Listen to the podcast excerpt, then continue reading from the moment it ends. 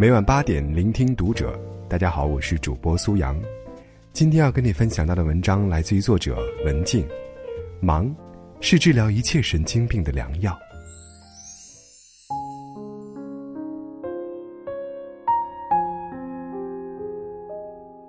朋友的父亲得了腿病，一走路就疼痛难忍，每天只好待在家里。原来，他的父亲是一个很能干的人，不仅把外面的事儿打理得有条不紊，还负责接送孙子、买菜做菜，简直里里外外都是一把好手。相比而言，他的母亲就非常轻松了，退休后什么事儿也没有，一天到晚除了收拾收拾屋子，就剩下看电视了。别人都羡慕他的生活这么享受，可事实却不是这样，他根本就不像大家说的那样快乐，浑身难受。这是他常常说的话。开始的时候，子女们很着急，带着他去看病，结果查了半天，哪儿哪儿都没有问题。后来，他依旧每天唠叨着浑身难受、不自在、没有意思。朋友劝母亲。你现在生活多好啊，子女不用操心，老头照顾你又周到，一点压力都没有，这是最好的生活了，千万别瞎想啊。母亲虽说身体上没有毛病，但是整天不苟言笑、无精打采的，唠叨的多了，子女们便不再拿这当回事儿，反而成了生活的常态了。父亲这一病，没想到母亲却像变了一个人似的，买菜做饭。打扫卫生，照顾父亲，家里家外都料理着，怕耽误孩子工作，他独自去交水费、交电费、买燃气。家里的电路出了问题，母亲联系物业找人来修。等孙子周末回来，母亲还会准备一大桌子好饭菜，吃完饭又忙着刷锅洗碗。朋友说，本来还担心母亲会压力大，身体愈发不痛快，没想到。这一忙，母亲的精神状态却比以前好了很多，脸色也红润了，皱纹都显得比以前淡了，整天乐呵呵的忙碌着。朋友笑说：“以前看过一句话，忙是治疗一切神经病的良药，看来是真的。以前闲着没事儿，天天烦，天天这儿痛那儿痒，现在忙起来了，反而顾不得烦了。几年前。”我有一个大姐，将近四十岁的时候，被调到了另外一个岗位。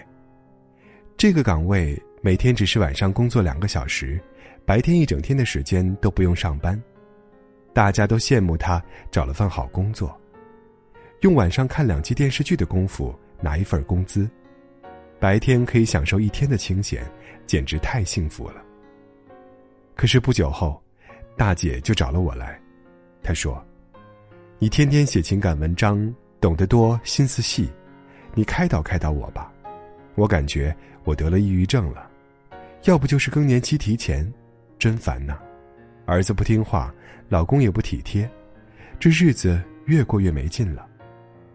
说着说着，他的眼泪就掉了下来。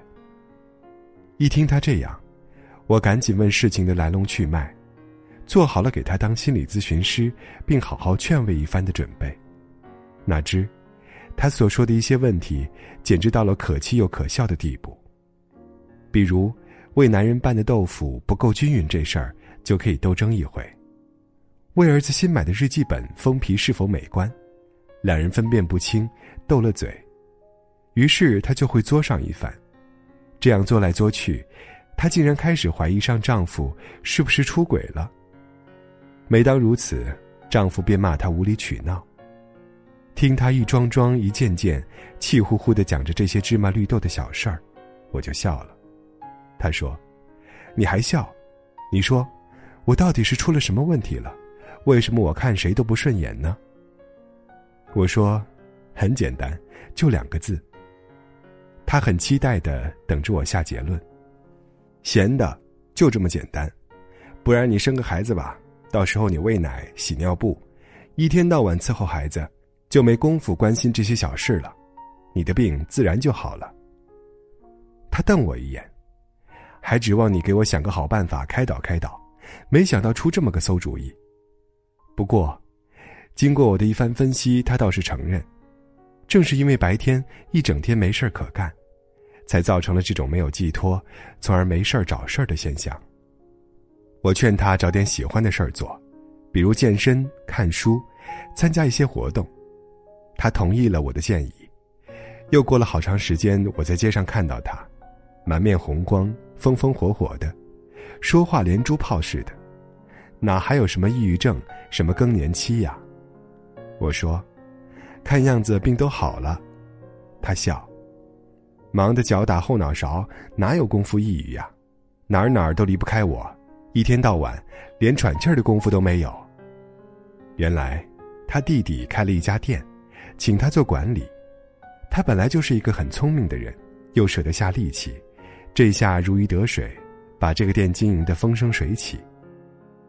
我算明白了，看来人太闲了就是不行啊，闲了就容易瞎想，瞎想就容易没事找事儿，没事找事儿就弄得周围人都不舒服，周围人不舒服了，自己还能舒服吗？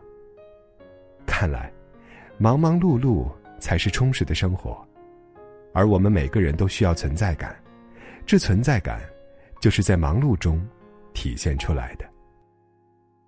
说起来，我自己也是这样。儿子上初中住校后，我突然就闲了下来。以前每天下班后匆匆忙忙买菜，回家做孩子喜欢吃的饭菜，吃完饭给他辅导功课，抽空还要洗衣服、收拾屋子，每晚忙到九点半，伺候着孩子写完了作业、睡了觉，才算有了属于自己的时间。那点时间，要么看几页好书，要么看一会儿电视，要么写一篇小文章。时间过得很快，我心里却隐隐害怕，生怕这属于自己的美好时光匆匆溜走。正因如此，我也愈发珍惜这一段时光，觉得无比幸福。儿子住校后，我有了大把的时间，做饭也不用那么用心了。孩子不回家，拖一次地一个星期都能保持干净。每天晚上一推饭碗，便躺在沙发上，开着电视，抱着手机，边看电视边刷微信。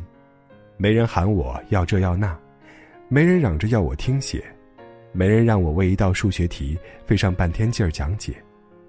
我那时感慨：天哪，这闲日子简直太幸福了。可是，这样的日子没过多久。我便觉得生活没有意义，一天到晚清静的可怕。我责怪爱人应酬多，不在家陪我，嫌他经常去外面吃饭，从不关心家里的我到底有没有饭吃。一开始，爱人还慢慢的跟我解释，让我理解他。后来我唠叨多了，他干脆就说：“你是小孩子吗？还要我来管你吃饭的问题？你不会自己做吗？你自己懒不做饭吃，还好意思嫌我？”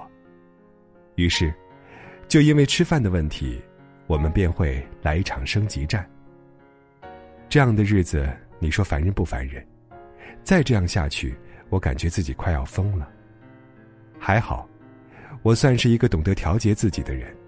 很快，我给自己制定了一个计划：一天里什么时间看书，什么时间写稿，什么时间打扫卫生。我还给自己报了个写作提高班。又办了张健身卡。现在我可忙了，就连早晨洗脸做饭的时候，都用下载的软件听书；吃饭的时候，经常拿着手机或翻着书寻找写作素材。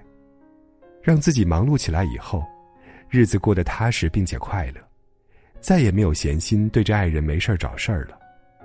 我不跟他找事儿，反而发现他也温柔多了，根本不是那么不通情达理。